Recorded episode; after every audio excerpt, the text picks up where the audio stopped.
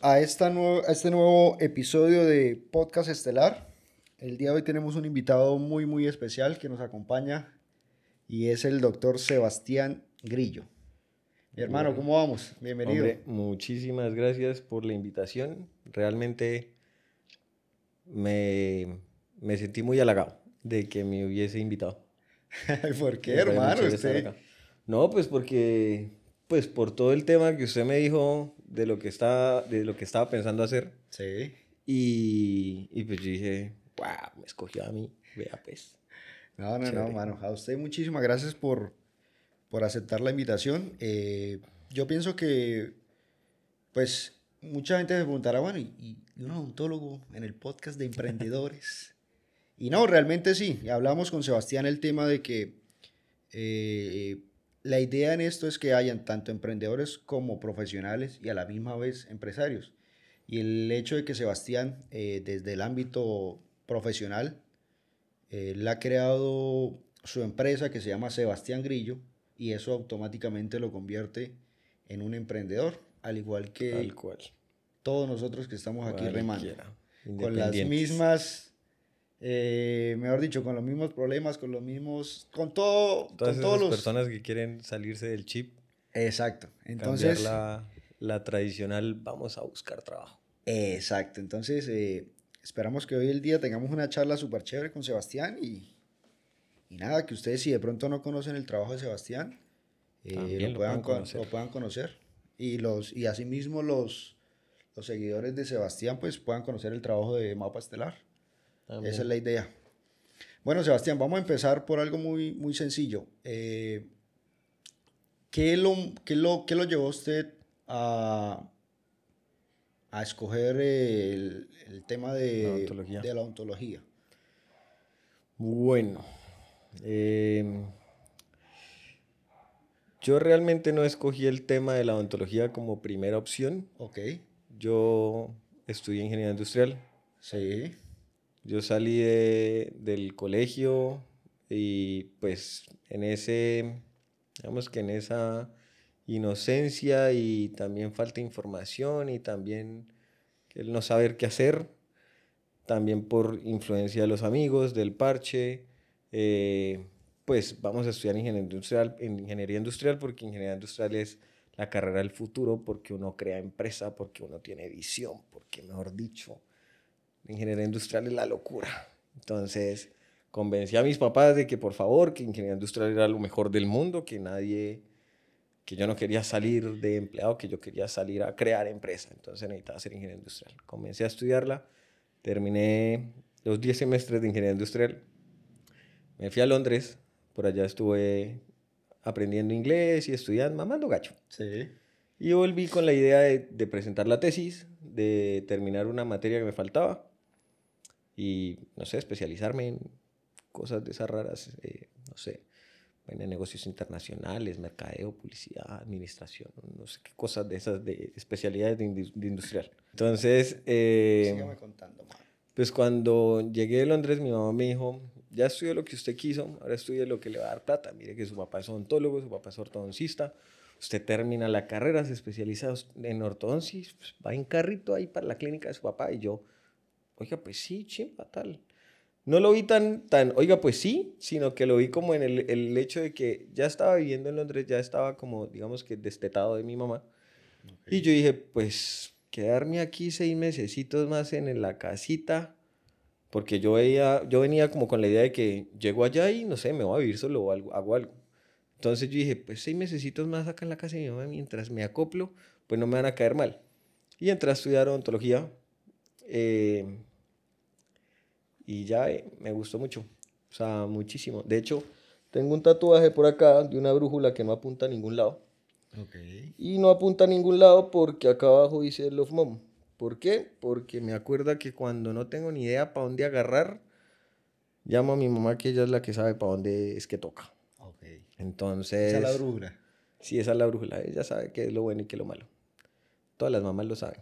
Parece Sí. que uno nunca lo acepta, pero todas las mamás lo saben. Entonces, comencé a estudiar odontología Y lo chévere de odontología es que desde el primer semestre a mí me gustó mucho. Yo venía con una cosa de que yo no nací para meterle la boca en la mano a nadie, nada que ver.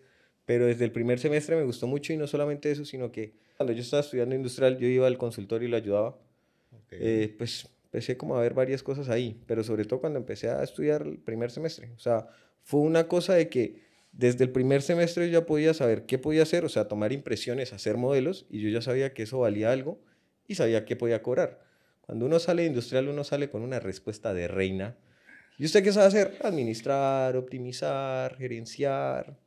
Pero ¿y qué? No, pues sabe hacer de todo, pero pues específicamente no. O sea, los industriales al final salen, no sé si estoy en lo cierto o no, pero al final siento que los industriales salen y saben hacer las cosas en el mismo trabajo que, que, que se desempeñan. y ahí, em, ahí aprenden.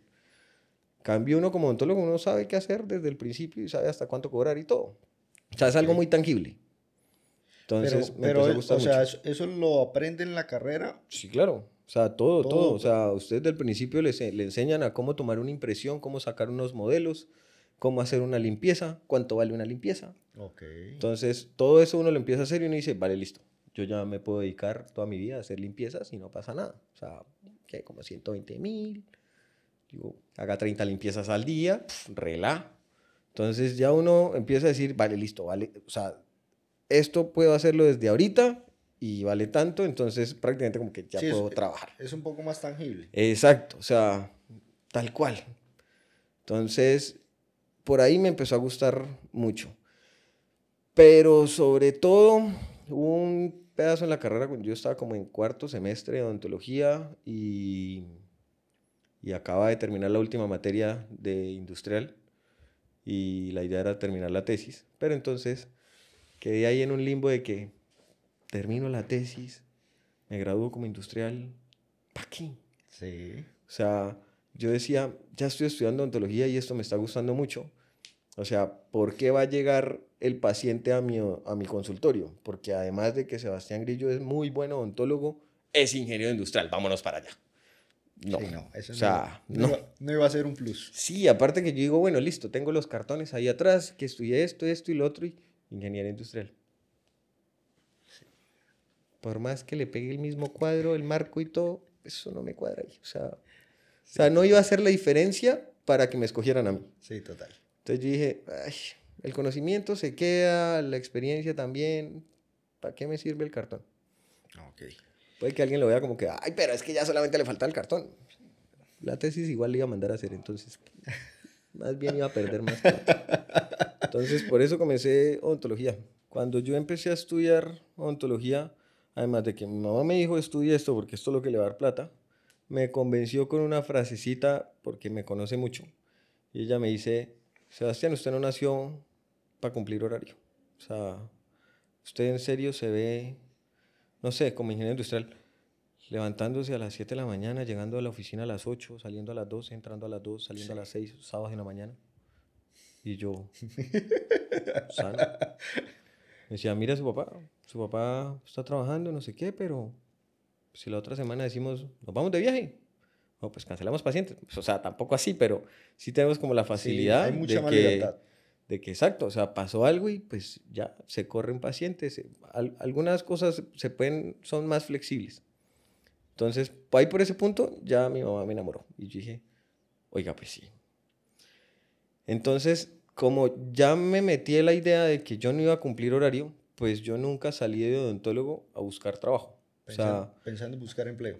Exacto, pero es que ni siquiera era como que tengo estas dos opciones, no, o sea, es que la opción de salir a buscar empleo para mí nunca fue una opción, o sea, yo nunca vi, no sé cómo explicarlo, o sea, yo ni siquiera me imaginaba cómo era que los odontólogos salían a buscar trabajo, porque yo siempre estuve en la cabeza de que yo me metía a esto porque no quería cumplir horario, entonces yo siempre estuve en la cabeza, pues primero tenía el ejemplo de mi papá que tenía su, su clínica y pues él era, digamos que independiente, entonces yo siempre tuve como ese, esa idea de que yo salgo y pues monto mi consultorio. O sea, nunca me fui a buscar trabajo. Después fue que me enteré que sí se podía salir a buscar trabajo, después me enteré que sí se podía salir a buscar trabajo en una EPS, después me enteré cuánto pagaban las EPS. Entonces yo decía, uy, no, qué boleta. O sea, ¿cómo, hacen ¿cómo son capaces de salir a buscar trabajo? Pero porque yo ya venía con ese chip. O sea, cuando uno viene con un chip desde antes, Sí, no. Pues uno ni siquiera tiene la otra opción. Sí, no, no mira las otras opciones. Exacto, tal cual. Ahora, sí, obviamente tuve mucha ayuda porque cuando yo salí, pues digamos que sí, me fui a trabajar con mi papá, pero al final no trabajaba con mi papá, trabajaba era en el consultorio de mi papá, papá. pero trabajaba con mis pacientes que iban como empezando ahí a, a- a llegar por lo que yo hacía y por todo eso. Que digamos que la ayuda era como que, pues uno, no tenía obligaciones, dos, pues me están dando la comida y me están dando la vivienda, entonces pues no tenía que salir pues a, Sí. a la R a buscar trabajo para pagar arriendo y comida. Entonces, pues ya digamos que seguía viviendo con mis papás y lo que ya trabajaba era como para mí. Pero, monstruo, le estoy hablando de que yo estaba trabajando en Chiriguaná, Cesar, que era un pueblito. Es un pueblito, un municipio del Cesar. Y yo, estaba, yo me quedaba ya de lunes a viernes y habían semanas en las que me hacía 100 mil pesos, 200 mil pesos. O, y yo me volvía para acá y me feriaba los 200 mil pesos, pero eran mis 200 mil pesos. Sí, claro. Entonces, el trabajo no era para comer ni para pagar arriendos, pero era para lo mío. Que si Sí, yo me quería comprar algo, pues me lo compraba con mi plata. Pero no le pedía nada a mis papás. Y de hecho también pagamos cierta, o sea, de alguna forma como un arriendo en ese consultorio, porque pues mis papás eh, me lo dijeron de principio, usted ya está trabajando, está ganando plata, tiene que pagar un arriendo aquí. Sí. Entonces nosotros pagábamos como la mitad del servicio de la luz, que al final eran como, como 400 lucas al mes de lucecita. O sea, 800 lucas. Sí. Yo pagaba como 400. Entonces, si me ganaba 200 mil pesos, me tocaba pagar 400, pues el, el salario mío al principio era como de 400 mil pesos al mes. Pero eran 1400. Entonces, así empecé. Venga, espera alguna pregunta. Para usted, para, siendo que es, que es un ámbito médico, Mm. ¿se le llama cliente o paciente? ¿O es lo Pues, mismo? paciente. Paciente. Pues yo le digo, Más que sí, cliente, yo les digo paciente, sí. ¿cierto? Sí, porque son, pues sí, no, no- o sea, no llegan a comprar, A un comprar, producto. ¿Cierto? Aunque administrativamente, pues Son es clientes. lo mismo, pero pues no llegan al consultorio a comprar un producto, llegan es a pagar un tratamiento. Ok. Entonces, pues sí se les Lo dice ideal como que es pacientes. pacientes. Pues a mí me gusta más como suena el tema de pacientes. Sí. No se ve tan monetario. Tal cual. Es al Su merced se graduó aquí. sí. ¿Cómo va a dar a Chiriguaná? Mi papá ¿Por ya el tenía consultorio de con su papá? mi papá, mi papá ya tenía un consultorio allá. Entonces comencé a ir. Y allá empezaron a salir los primeros clientes. Los primeros Eh, pacientes empezaron de mi papá, sí, obviamente empezaron de mi papá porque mi papá es ortodoncista, entonces, pues digamos que él tenía como su flujo de pacientes y yo llegaba y le ayudaba a atenderlos y llegaba y decía, este necesita una limpieza, pa. Entonces lo pasaba y le decía como, eh, necesitas una limpieza y tal, pero yo era el que lo convencía. O sea, yo era el que, hey, necesitas una limpieza, yo te la puedo hacer, vale tanto. Y así empezaron a salir. o Pasa sea, de que Sebastián decida ya venirse para acá a montar consultorio, a... No, yo, eso fue en el 2016. Yo estaba viviendo, prácticamente estaba viviendo en Chiriguaná de lunes a viernes y venía aquí a recochar los primeros meses, los fines de semana. Y me volví el domingo en la noche para Chiriguaná. Pero después comencé a atender en el consultorio de un amigo y comencé a atender, o sea, alquilaba como el consultorio por horas y comencé a atender a mis pacientes que salían por Instagram. O sea, O sea, ya en es 2016 ya usted estaba en moviendo el mismo Instagram. 2016, o sea, estamos hablando de, no, ¿qué? Marzo, Ok. o sea, marzo. Yo estuve viviendo allá en Chiriguaná todo el 2016, pero entonces ya en marzo empezaba a venir aquí y los sábados, o sea, yo me venía el viernes a mediodía y los sábados en la mañana atendía a los pacientes en el consultorio, pero que, a- que alquilaba y lo alquilaba como por horas. Entonces, pues era como que si llega un paciente para yo atender, pues simplemente alquilo el consultorio por horas y de ahí sale el arriendo del Del consultorio. consultorio. Y así empecé. O sea, así empecé. Después me pasé para otro consultorio y también lo alquilaba también por horas.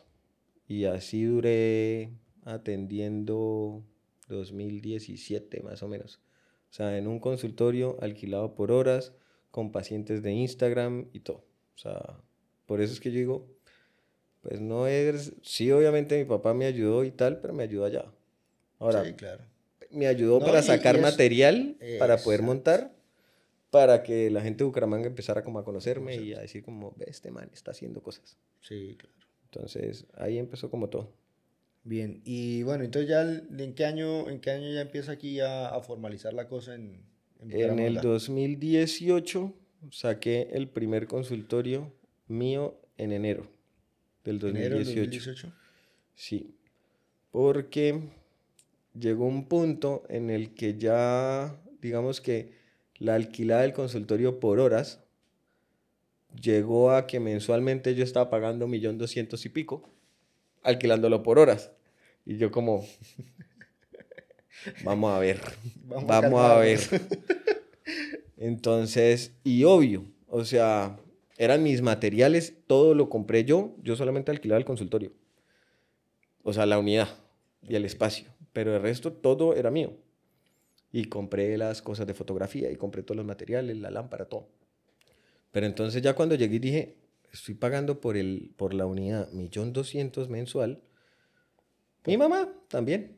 Llegó y me dijo, yo llegaba y decía, pero es que mamá, estoy en Chiriguaná toda la semana. Ahorita voy a empezar a trabajar, a, a estudiar en la universidad y es de jueves a sábado, todo el día. Entonces no puedo trabajar ni jueves, de, de jueves a sábado no puedo trabajar. Y si empiezo a ir a Chiriguaná cada 15 días, de lunes a miércoles, cada 15 días, entonces en Bucaramanga voy a atender de lunes a miércoles cada 15 días.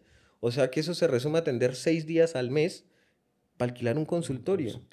Y mi mamá decía, sí, pero es su consultorio. Y yo, sí, pero me toca pagarlo a mí. Me dijo, sí, pero es que la gente no va a llegar al consultorio. O sea, la gente no va a llegar allá, o sea, lo va a ver usted en Instagram con todo lo que usted pone, súper chimba, súper bonito. Y llega y como que vengo donde el doctor Sebastián, que está aquí alquilado en una unidad del consultorio de alguien más. Total. Entonces yo, uy, me dijo, saque su consultorio. Y yo, hágale. No, nosotros, usted sabe que nosotros lo apoyamos. Ese fue el, el, el- a el colchón, se ese fue como el impulso, el apoyo. Nosotros lo apoyamos. Y yo, ah, no, me siento respaldado ya. Me siento respaldado. Vaya y dígale a mi tía, tía Ford, hágame un préstamo de no sé cuántos millones. Y saque y mira a ver un local. Eso no sé cuántos millones, ¿de cuánto estamos hablando? Sin ¿De decirle de mentiras. ¿Cuánto está la inversión más o menos para un para, O sea, para tener un consultorio? Mire, yo saqué un consultorio en el corazón de todo cabecera, pero era un búnker. Ah, el primero que tenías El allá primero arriba. que tenía ya en toda la 35. Sí. Eso era un búnker que al final le saqué la entrada y le saqué todo hacia afuera, pero seguía siendo un búnker. Ok. Y en ese arriendo, ese arriendo me lo cobraban en un millón de pesos. Porque pues literal era un búnker. Sí, eran 70 metros cuadrados en todo el corazón de cabecera, pero era un segundo piso y era un búnker. Entonces, pero mi mamá vio como, como el futuro allá y dijo, mire, pero es que si usted llega y sale y le pone un jardincito acá y le pone el letrero afuera y le pone los dos pinos y le pone una puerta así y tal, y yo dije, bueno, sí, se ve más bonito. Y de hecho al final esa era la única pared negra en toda esa cuadra porque la mandé a... a- Creo que la enchapó en... la enchapé. Y era, era la única pared negra. Es más, creo que sigue siendo la única pared negra de esa cuadra. Entonces, pues se distinguía bastante. y El logo era blanco. Y tenía luz y todo. Y le puse hasta reflectores. O sea, chu- de que me veían, me veían. Sí. Y entonces, pues me cobraron un millón. Pero vaya y arme, o sea, vaya y hable con el maestro de obra para que me remodele todo el consultorio. Porque Que hay que cuando- tener ciertas... No solamente es cierto, es que cuando usted llega a un lugar y coloca una unidad, la unidad necesita desagüe. Sí. Entonces al final ese desagüe es levantar todo el Todo el piso de aquí piso. hasta donde llegue el desagüe. Y cuando usted levanta todo el piso, si usted quiere hacer las cosas bien y bonitas, pues usted dice, no, listo, no, pero solamente hagamos el desagüe para acá para levantar como esta fila y ya. Vaya y encuentre baldosas Nah, del mismo tono y el mismo color. No, No, se puede. no. Entonces, ¿qué toca? Levante todo el Todo piso. el piso. Y vuelve y, y ponga el piso. Entonces, piso primero, más la instalación de las unidades, más las unidades, más el mueble. Todas esas pendejitas de maderita, Todas las maricaditas. todas las maricaditas de madera valen una guaca. Y pues uno lo quiere tener como medianamente bonito, entonces, Sí. y eso que uno ni siquiera tiene diseñador, porque yo decía, no, pero es que diseñador, donde le pague un diseñador, No, venga, yo soy mi diseñador, yo tengo buen gusto.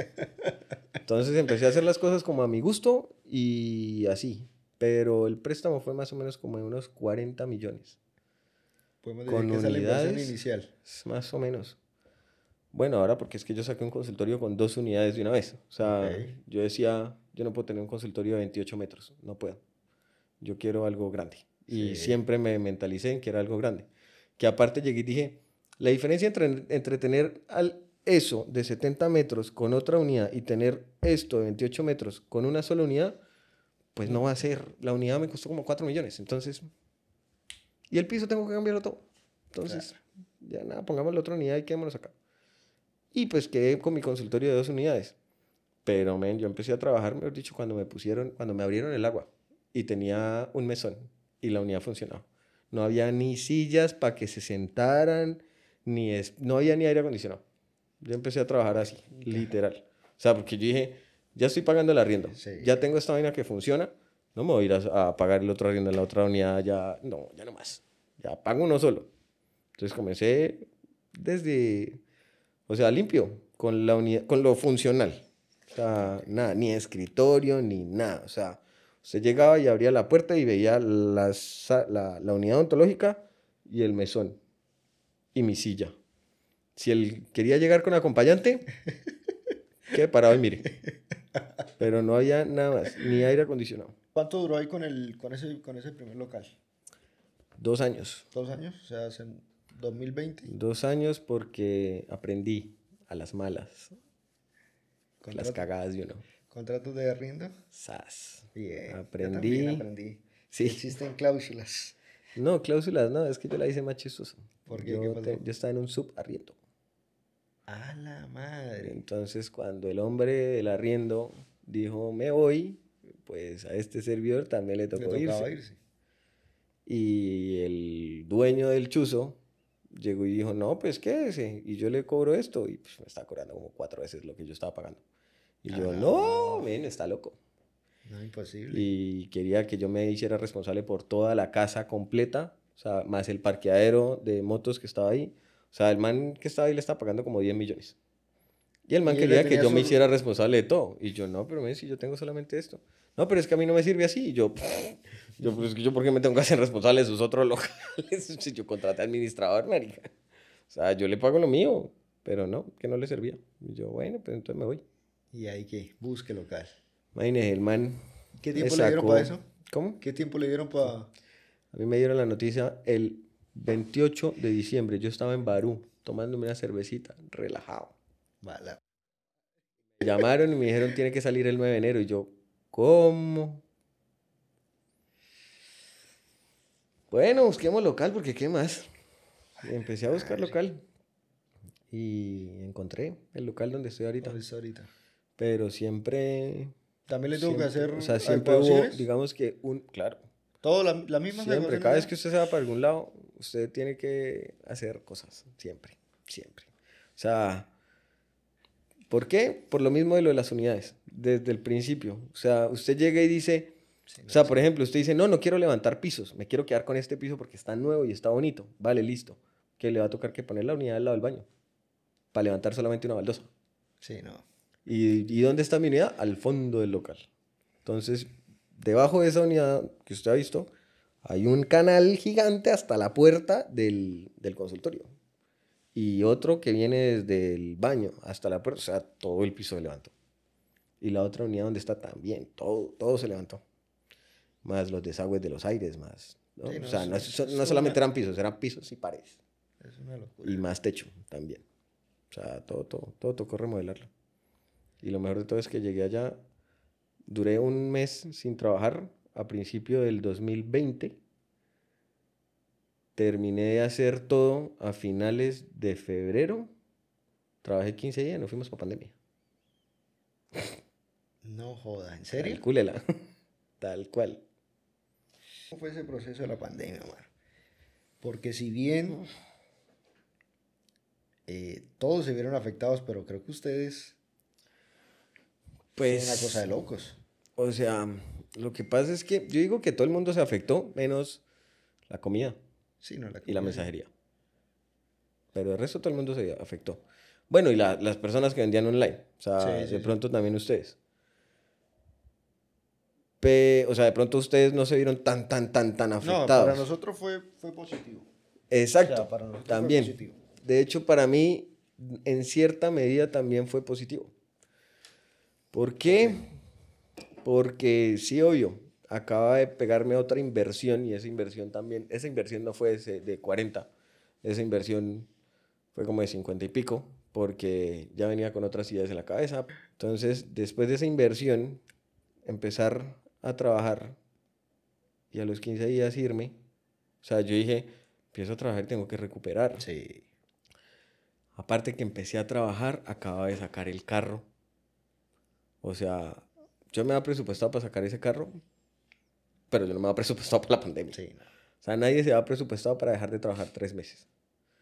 Entonces, yo, pues gracias a Dios, me había ido como bien. Al final nunca saqué ningún préstamo para sacar la segunda inversión, por el segundo consultorio. O sea, para el segundo consultorio ya usted Nunca se lo saqué, pudo finan- yo me lo financiar. pude financiar. Yo no tenía préstamos ya con nadie. El préstamo de la familia ya lo había Ya lo pagado. puede- O sea, yo literal quedé como a paz con todo Y, y para comenzar a y- trabajar y, seguir de ahí para adelante. Sí, pero o sea, todo me lo, me lo llevó, se lo llevó el consultorio. O sea, haga de cuenta que el 24 de marzo de que nos mandaron a, a guardar, yo estaba en cero de deudas, pero en cero en la cuenta. cuenta. O sea, y en cero de deudas también en cero de tarjetas, en cero de todo, pero en cero de la cuenta. Entonces, pues nos mandaron a guardar y yo, oiga, ¿y ahora qué hacemos? Entonces, pues ahí empezaron a pasar que, que va en Colombia, qué tal, es que los tres meses de, yo dije, bueno, por lo menos, porque yo ya estaba diciendo, ¿de dónde carajos voy a sacar 7 millones de pesos? O sea, porque no voy a trabajar tres meses. Entonces, ¿de dónde? Pero después, que no, que, que el arriendo, que pues el arriendo nunca lo pararon, pero sí me hicieron como cierta concesión. Entonces bajaron ahí un poquitico. Y yo, bueno. Y el sueldo del auxiliar. La primera auxiliar que tenía en toda mi vida y preciso en pandemia. Y yo, no, no qué madres. Y mire que fácilmente, después me puse a pensar y dije, fácil, o sea, yo la contraté en diciembre. Yo fácilmente le puedo haber dicho, bye, Sí. chao, porque pues tres meses de, de periodo de prueba y pues baila, no puedo, no puedo tenerla. Pero, pero la dejé, o sea, y la mantuve en la pandemia. Hice lo que todo el mundo hizo, le aceleró las vacaciones, pues para para tratar, Sí, de para tratar de pero todo. literal no la eché y se quedó ahí. Entonces, pues ahorita la obligación que tenía la pandemia era el arriendo y el auxiliar. Y fueron tres semanas, listo, el primer, la primera guardada.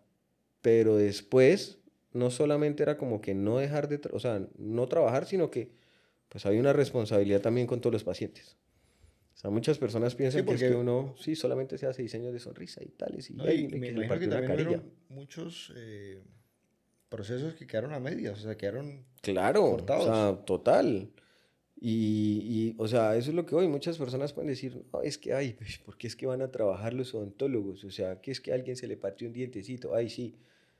No, no es solamente, o sea, partirse un dientecito no quiere decir que se partió una carilla y entonces quedó como medio muequito y entonces qué oso. No. Partirse un diente es que se partió un diente porque de pronto había una caries, porque esa caries está doliendo. Que no, que entonces vaya al seguro. El seguro no hace una cantidad de cosas que nosotros sí hacemos. O sea, el seguro literal cubre puf, el 5% Sí. de las pendejadas. Y si usted llega ya al seguro porque le está doliendo una muela, se la sacan. Y yo antes de sacar una muela, men, me pongo la capa de Superman. O sea, yo lo último que hago es sacar una muela. Entonces, habían muchas cosas que estaban pasando y no solamente por dolor, sino también por tratamientos de rehabilitación, porque yo ya estaba haciendo rehabilitación y los tratamientos de rehabilitación hay que estarlos mirando y sobre todo mientras están haciendo porque las personas tienen provisionales, los provisionales no son cosas definitivas, entonces hay que estarlos monitoreando y todo eso. Sí, no se pueden dejar ahí... Y lo otro era que lo que menos le pusieron cuidado el Ministerio de Salud, no sé, siento que fue lo que menos me puso cuidado, fueron los tratamientos de ortodoncia. Y llegaban y decían, no, es que los tratamientos de ortodoncia no son prioritarios. Si usted llega y le pone un resorte a una persona para abrirle un espacio, para mirarle el siguiente mes, para colocar un diente, porque eso se puede hacer con ortodoncia, o si le está corriendo la línea media a una persona que la tiene por aquí y se la quiere poner acá, y al otro mes ya está acá, pero la deja de ver tres meses, pues la línea media se va para el otro lado. Entonces, llegó un punto en donde dijimos, ¿y los de ortodoncia qué? O sea, y llegaron unos pacientes, ven, como pocillo loca, o sea. Sí. De hecho, era mucho mejor que se hubieran quitado esos brackets durante esos tres meses que tener los brackets puestos. Porque uno controla esos movimientos para un mes, no los controla para dos meses, ni para tres, ni para cuatro, ni para seis. Sí, no, es que al, mes ya usted mira que se movió y cambia otra vez. Tal cual, o sea, es que no es un tema de higiene, es un tema en serio de que estamos cuadrando los dientes y si lo estamos corriendo y no viene al otro mes, el diente ya a los tres meses me llega del otro lado. Entonces, todos esos pacientes nosotros estamos preocupados. Y ahí fue cuando el ministerio sacó las cosas de que atención prioritaria, no sé qué.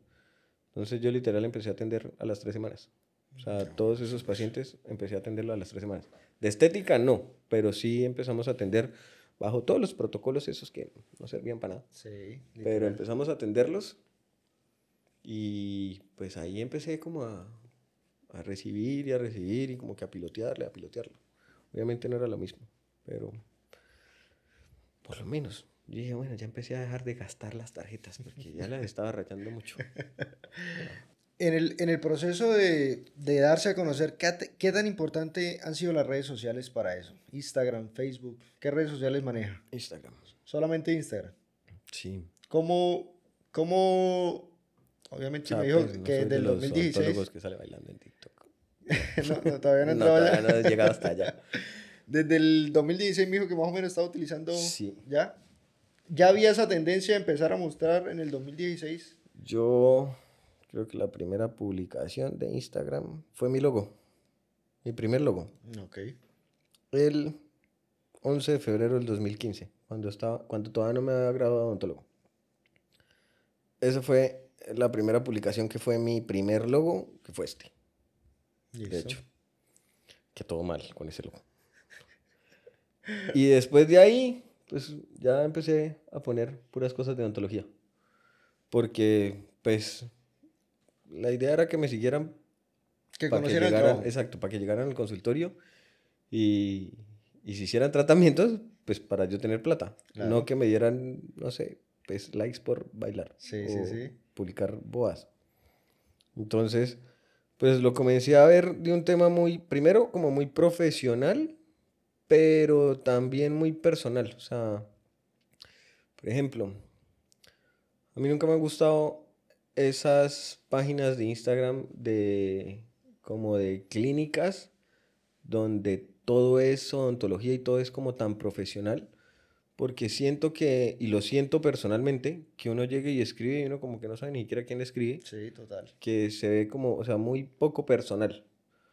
Entonces, siempre me gustó hacer mi Instagram como que no fuera, no sé, clínica dental, no sé qué cosas, sino que Sebastián Grillo, el odontólogo. No, y es que básicamente esa es, la sí, exacto. O sea, nunca me gustó ponerle como tampoco otro nombre, porque, pues, primero para aprovechar el grillo, que raro sí es. Sí. Entonces, pues, aprovechar ¿Cómo le dicen más, Sebastián o Grillo? O Sebastián pues, Grillo. No, a mí me dicen Sebastián, los pacientes me dicen Doc, pero todos mis amigos de antes, pues, todo el mundo me dice Grillo. ¿Grillo? Sí, todos. Entonces, eh, pues la idea era aprovechar eso y sobre todo que se diera como muy personal.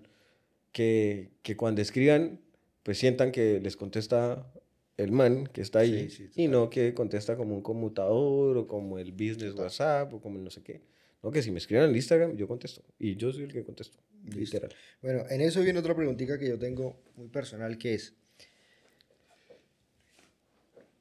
¿qué tanto tiene, qué tanto tiene que hacer, por ejemplo, el papel de influencer y de mostrar más allá del contenido de solamente odontológico eh, la persona que se quiera dar a conocer. ¿Qué tan importante es? Hay que definir qué es influencer.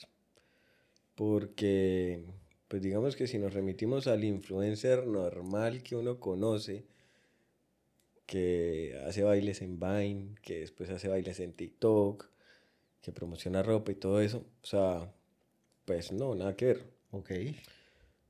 Pero, eh, pues a mí, no sé, al principio sí molestaban bastante y decían como que, oye, usted se, cree youtuber, se cree influencer, se cree no sé qué. Porque pues yo salía hablando y yo salía diciendo como, estamos aquí, hey people, ¿qué tal? ¿Cómo están? Estamos aquí haciendo este procedimiento y tal, no sé qué. Entonces, me jodían no era, que... no era normal. Sí, no era normal. O sea, para nada era, normal. un pero yo... profesional haciendo eso. Tal cual. Y no, que es que usted se ve poco profesional, no sé qué. Pero, pues no sé, a mí siempre, pues desde el principio me, me- me- me gustó mucho empezar como a mostrar cosas. Y luego que la cosa fue como creciendo y evolucionando, me encontré con una doctora en Bogotá, que es donde estoy trabajando. Y ella me explicó muchas cosas. Y en toda esa explicación, pues caí en cuenta que, que usted, que uno no muestra, o sea, que listo, mostrar fotos bonitas, mostrar fotos de sonrisas, mos- bonito, llama la atención. Pero si usted muestra realmente cómo se hace eso, que es que esta resina, es que uno no está hablando para odontólogos, uno está hablando es para el común. Sí, claro. Y la gente llega y dice, no, sí, yo sé que son resinas, yo sé que las carillas, que, pero no tienen ni idea de eso. Entonces, si uno llega y coge y dice, mire, esto es una resina, esto se hace así, así, así, pues ya aterrizamos la idea mucho mejor. Que si empezamos a mostrar un tratamiento y decimos, mire, mi paciente llegó acá diciendo que quería un diseño de sonrisa, pues que le faltan tres dientes. Entonces entiendan que es que un diseño de sonrisa no son carillas, porque si fueran carillas, pues que en dónde le pongo la carilla si no tiene diente. Entonces, y de pronto ahí mostrando eso, llegan las personas que sí, que me siguen, que de 20 a 25 años, que de pronto de 15, pero entonces llegan y dicen, uy, pero a esa paciente le faltan tres dientes y a mi mamá también le faltan tres dientes. Uy, mire cómo la volvió, entonces mi mamá puede ir allá. Entonces, todo eso se puede hacer con simplemente mostrar al paciente, o sea, educarlo y decirle, mire, esto se hace así, esto se hace así. O sea, no es solamente como que poner una foto súper bonita de un tornillo metido en una encía y eso, ¿qué? ¿Qué es eso? O sea, Que- explíquenme. no, y que esa foto. eh, en el cualquiera. gremio se puede ver increíble. Y uno llega y hace, o sea, uno hace esa fotografía y se ve súper bonita. Y yo veo a, mi- a mis profesores que toman esas fotos y yo digo, qué crack. Es que mis profesores no tienen el mercado que tenemos nosotros. Mis profesores el mercado que tienen son nosotros. Entonces muestran todo eso es para nosotros, para que nosotros vayamos y hagamos los cursos. Claro. Pero si yo llego y coloco, no sé, hay una foto súper bonita y retípica de una cosa así metálica agarrando como un, una- un lente cerámico y muestra lo delgadito que es un lente cerámico, que literal un lente cerámico es como de 0.3. Pero eso usted ahora lo sabe porque yo se lo acabo de decir. Pero si usted llega y ve la foto. ¿y eso qué es? ¿Que con eso es que agarra la carilla o qué?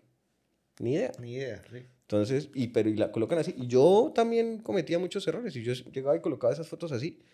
Pero después me empecé a dar cuenta que, yo me si yo no fuera odontólogo, yo veo eso y ¿qué? Sí, su contenido es más Entonces, para, exacto. para el público. Tal Para- cual. para y sobre pacientes. todo con palabras coloquiales, porque esa era la otra. Llegaban y decían, está diciendo es que calcitas. Y yo, yo, pero monstruo, o sea, entonces, ¿qué, ¿cómo quiere que diga? O sea, vamos a hacer aquí una, re- una obturación en resina. No conecta. Ni idea. O sea, la gente no llega ya porque es que tengo una caries clase 4 y siento que necesito una obturación en... No, tengo un dolor, eh, creo que necesito una calza.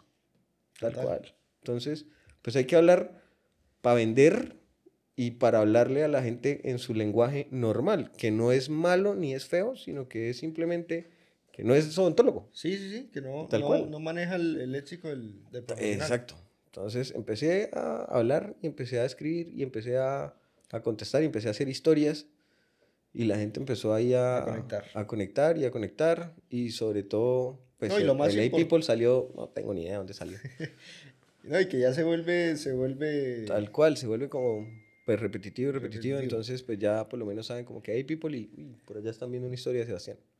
Y no, y, y, pues aparte, obviamente eso acompañado del, de la calidad del, del trabajo que se Exacto. hace. Pues sí, obvio, Porque la idea es hacerlo bien. Muy chévere el, todo el contenido cual, y todo, pero, si si no las es... cosas bien, pues eso es lo otro. Sí. No bueno, y, hay- y el... ¿qué, qué tan importante son eh, estas figuras eh, que si bien, pues, influencers o no, eh, para darse a conocer? El canje, todo ese tipo de cosas. Mm, Sí maneja usted, Mira, sí lo ha manejado sí, yo lo manejado. ¿sabe, sabe por qué se lo pregunto? Porque si bien los procesos eh, de, de rehabilitación oral o estéticos no son nada, nada económicos. Para nada. Para ¿Cómo nada. funciona el proceso O sea, con el influencer ejemplo, para darse a conocer. Cuénteme un influencer que tenga por ahí 40 y pico o 50 años. No hay. No hay. Todos los influencers son de 20 años. Sí. Entonces, el canje que uno hace con los influencers son diseños de sonrisa. Entonces, pues eso ya uno lo, lo puede pilotear de una forma más económica. Ahora, pues al principio a mí no me gustaba porque, porque yo venía con la idea de que, ¿y estos qué o qué? O sea, que, que están haciendo billete, entonces que entonces todo regalado. Pero después de que uno se empieza a educar, y no es por defenderlos o apoyarlos, pero obviamente eso sigue siendo un trabajo. sí, total. Y literal es, para mí es mucho mejor que ellos le hagan publicidad a uno a uno estar pagando publicidad en Instagram aleatorio. Total. Pero también hay que saber con quién hacerlo. Sí. ¿Por qué? Porque es que uno puede hacer un canje, o sea, el mejor influencer, ¿quién es? El que realmente influencia y a las personas que necesita influenciar. Yo tengo, por ejemplo, un, o sea, como un, un contrato y hicimos como un cambio de prestación de servicios con alguien que no es tan nombrado, pero el engagement que tiene es absurdo y la cantidad de pacientes que me han mandado es ridícula. Ok. Y no es tan reconocido. De hecho, es caso, me hecho, manda una publicación cada quien sabe cuánto. Pero cuando la envía, pues siempre envía gente, se siente. Que, por ejemplo, llegar y darle un diseño de ese- sonrisa ese- a una persona. ¿Ese personaje que, en qué plataforma se maneja? no, ¿Instagram? en Instagram, sí. ¿Cuántos seguidores tiene más o menos? 20 mil, ¿20 mil? tal cual, 20 mil. Pero tiene 20 mil seguidores, pero cada Reales. publicación tiene 4 mil likes. Ok. Y, y, y es más, o sea, puede que ni siquiera tenga likes, puede que ni siquiera tenga seguidores.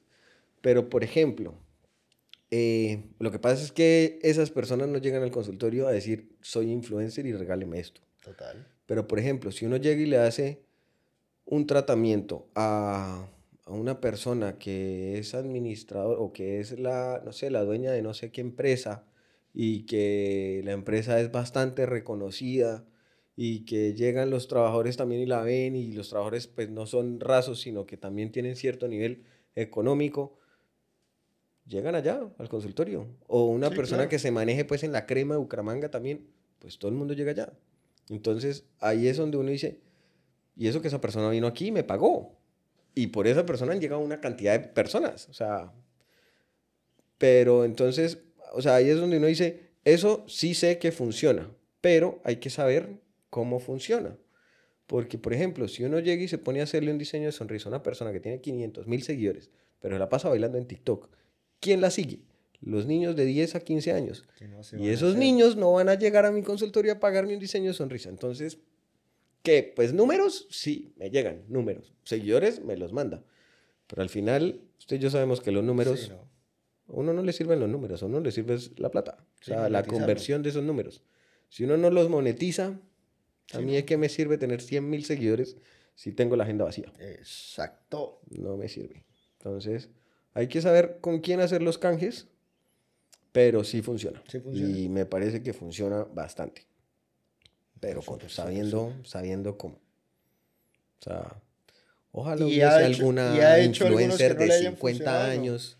Uf, muchos, men, muchos. Pero al final, digamos que funcionen o no funcionen, yo siempre trato de hacerlo mejor. Sí.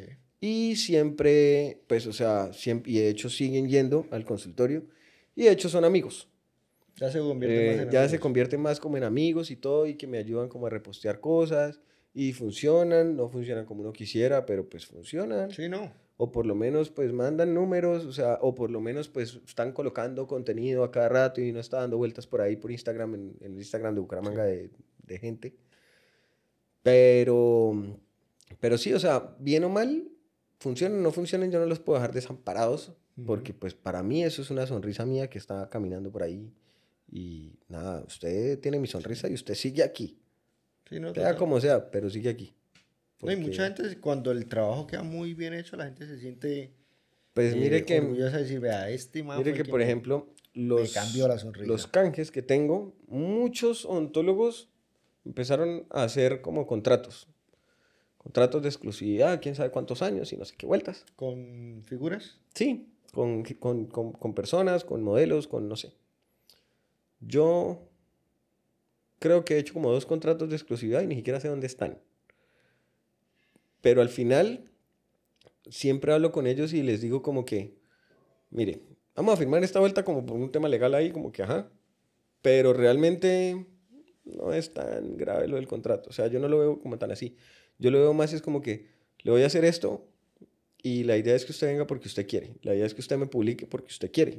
claro. Porque le nace, porque sabe que le hice un buen trabajo, porque muchos de pronto llegan de otro lado y dicen como que no, es que en el otro lado no sé qué, y aquí me va súper bien y yo eso lo siento más que estar diciéndole a usted, ve, mira, tienes que hoy publicarme no sé qué cosas, no sé qué, no, que me publiquen, o sea, que, que, si se tomaron una selfie, están sonriendo, Sebastián Grillo, yo, se, se ve más natural.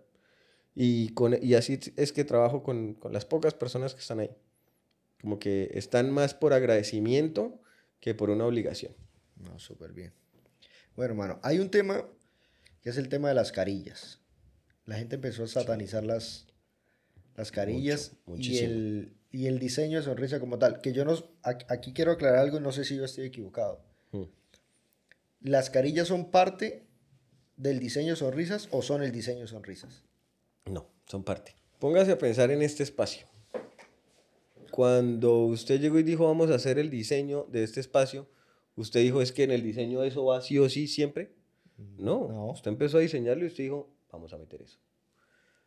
Entonces, cuando uno empieza a hablar de un diseño, empieza a hablar de una planificación de cómo hacer las cosas. Y en la planificación empiezan a salir bastantes procedimientos, materiales, ideas, una cantidad de cosas. Porque al final un diseño de sonrisa es la planificación de la sonrisa. Y en, ese, en esa planificación, pues hay muchos tratamientos y dependiendo de cómo esté la persona, uno mira a ver qué le hace y qué no le hace. O sea, hay personas que llegan allá y uno dice, pues necesito ortodoncia, después necesito un aclaramiento, después necesita tal cosa, tal cosa, tal cosa. Si una persona llega con dientes blancos, pues ¿para qué le va a hacer aclaramiento? Entonces, hay muchas cosas que se emplean para mejorar una sonrisa y entre esas, pues existen las carillas que se hacen para cambiar la forma, el tamaño, la textura y también a veces hasta el color del diente. Pues la carilla pues es una cosa que se pone encima del diente para cambiarle todo eso. Pero pues es uno de los tantos procedimientos, que se hace. Lo que pasa es que la gente resumió por el diseño de sonrisa a carillas. La gente no lo resumió, lo resumieron los odontólogos de antes. ¿Sí? Por un tema de marketing. Porque para no educar a las personas y echarle toda la carreta que le acabo de echar, decían diseño de sonrisa, carillas en resina. Y listos. Quiero un diseño de sonrisa, 10 carillas en resina. Pero entonces, si se hacía natural, entonces pareciera que no tuviera diseño de sonrisa. Entonces, venga y le hacemos las de Nicky Jam. Porque si no, entonces no se hizo un diseño de sonrisa. Después llegó Zion y Lennox y tome las carillas de Lennox. Peor todavía. Es más bravo. Pero entonces, si uno llega y se remonta al, al, concepto diseño de sonrisa, si vamos a diseñar una sonrisa, yo no he escuchado la primera sonrisa que nazca con chicles. Entonces uno va a diseñar una sonrisa que viene con dientes. Que por temas de estética de ahora que empezaron a hacer esos chicles, que de hecho, pues, no, es que los chicles sí están mal, mal, mal. O sea, el color, yo lo único que negocio con el paciente es el color. Que si quiere carillas, que si no quiere carillas, pues eso que si necesita o no necesita las carillas, para mí, si las quiere, se las pongo desde que no influya en la, en la biología y en la salud de la persona, no hay problema. No hay problema. ¿Por qué? Porque es como si usted fuera cirujano estético y llegara una paciente y le dijera, es que yo quiero ponerme senos. Pero entonces llega otro y dice, pero usted no necesita. ¿Ya usted quién le dice que la necesita? No, si es un tema estético, o sea.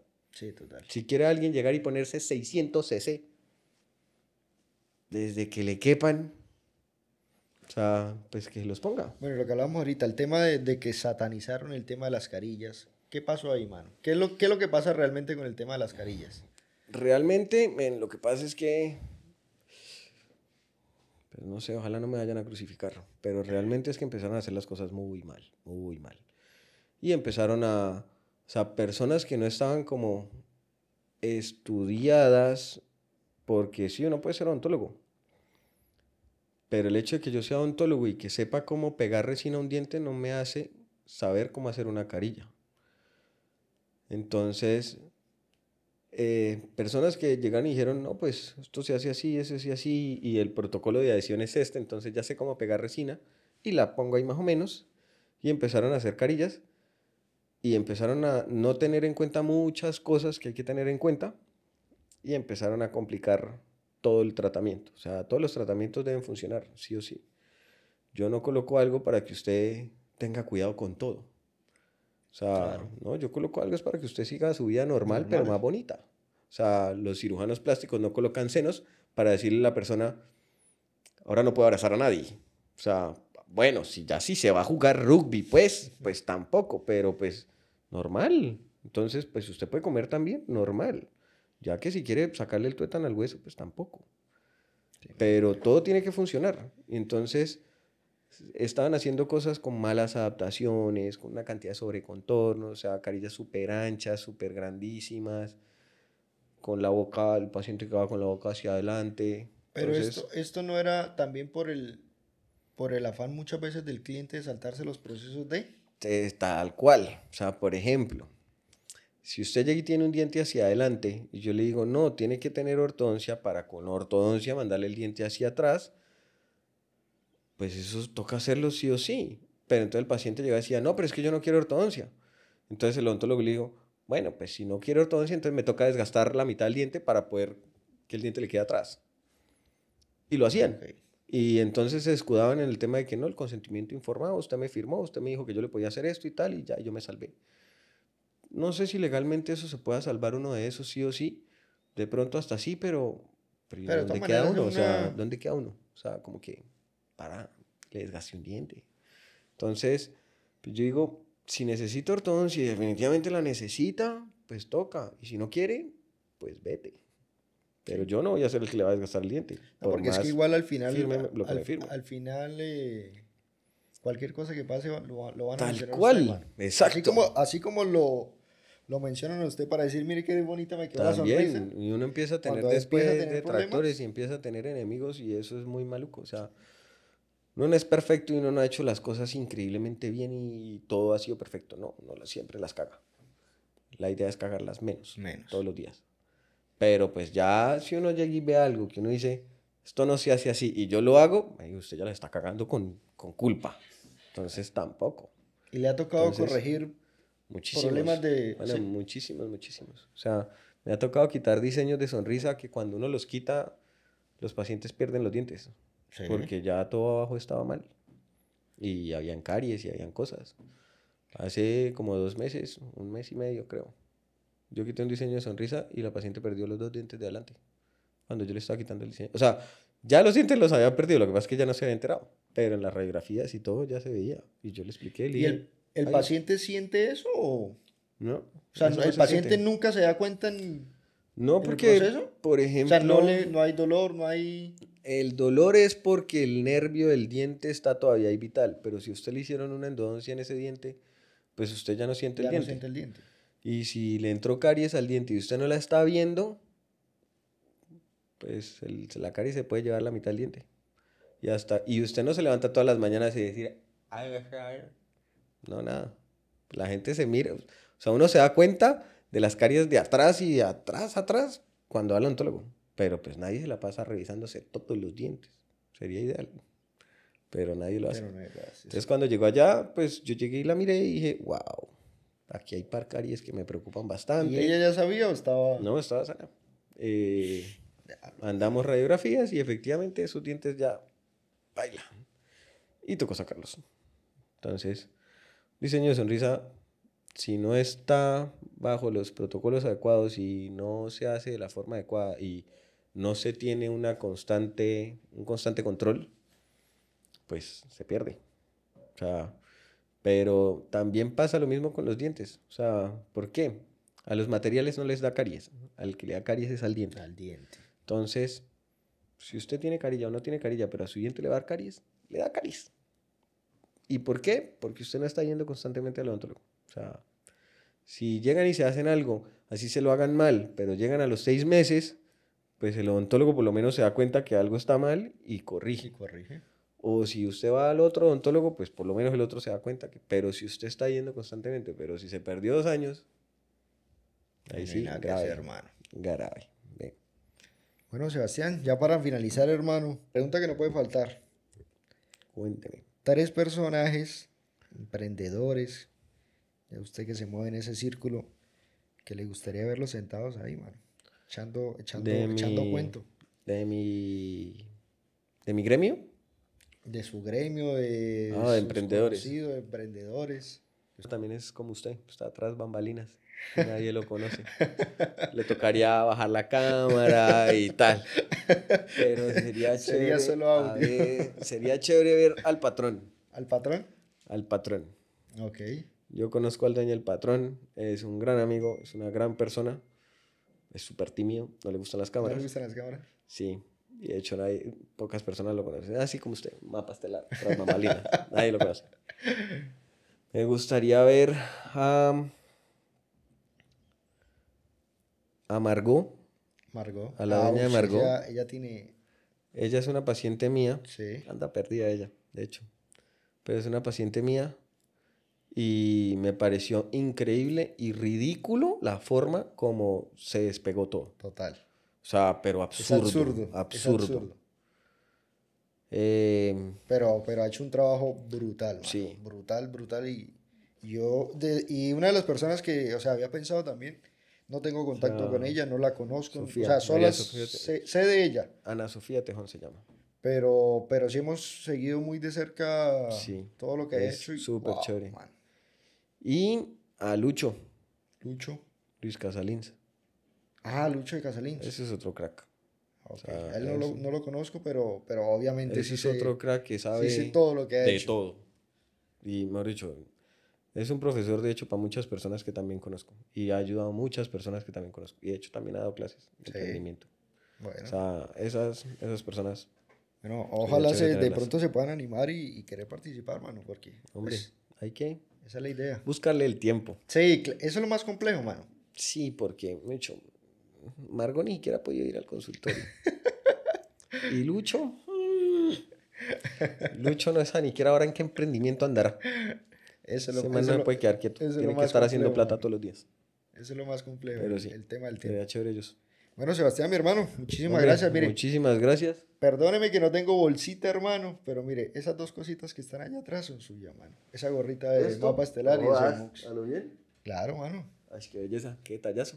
Ahí, y el mux, que es el mux oficial del, del podcast. Vea, Para pues. para que eche su cafecito.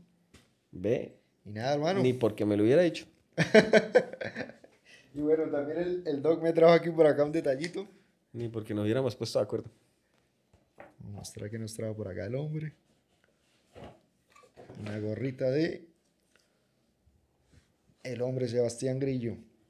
Y nada, bueno, todos los que de pronto no conocen el trabajo de Sebastián Grillo, échense una pasadita por el Instagram, vayan, conozcan, mano. Un man que trabaja calidad, calidad.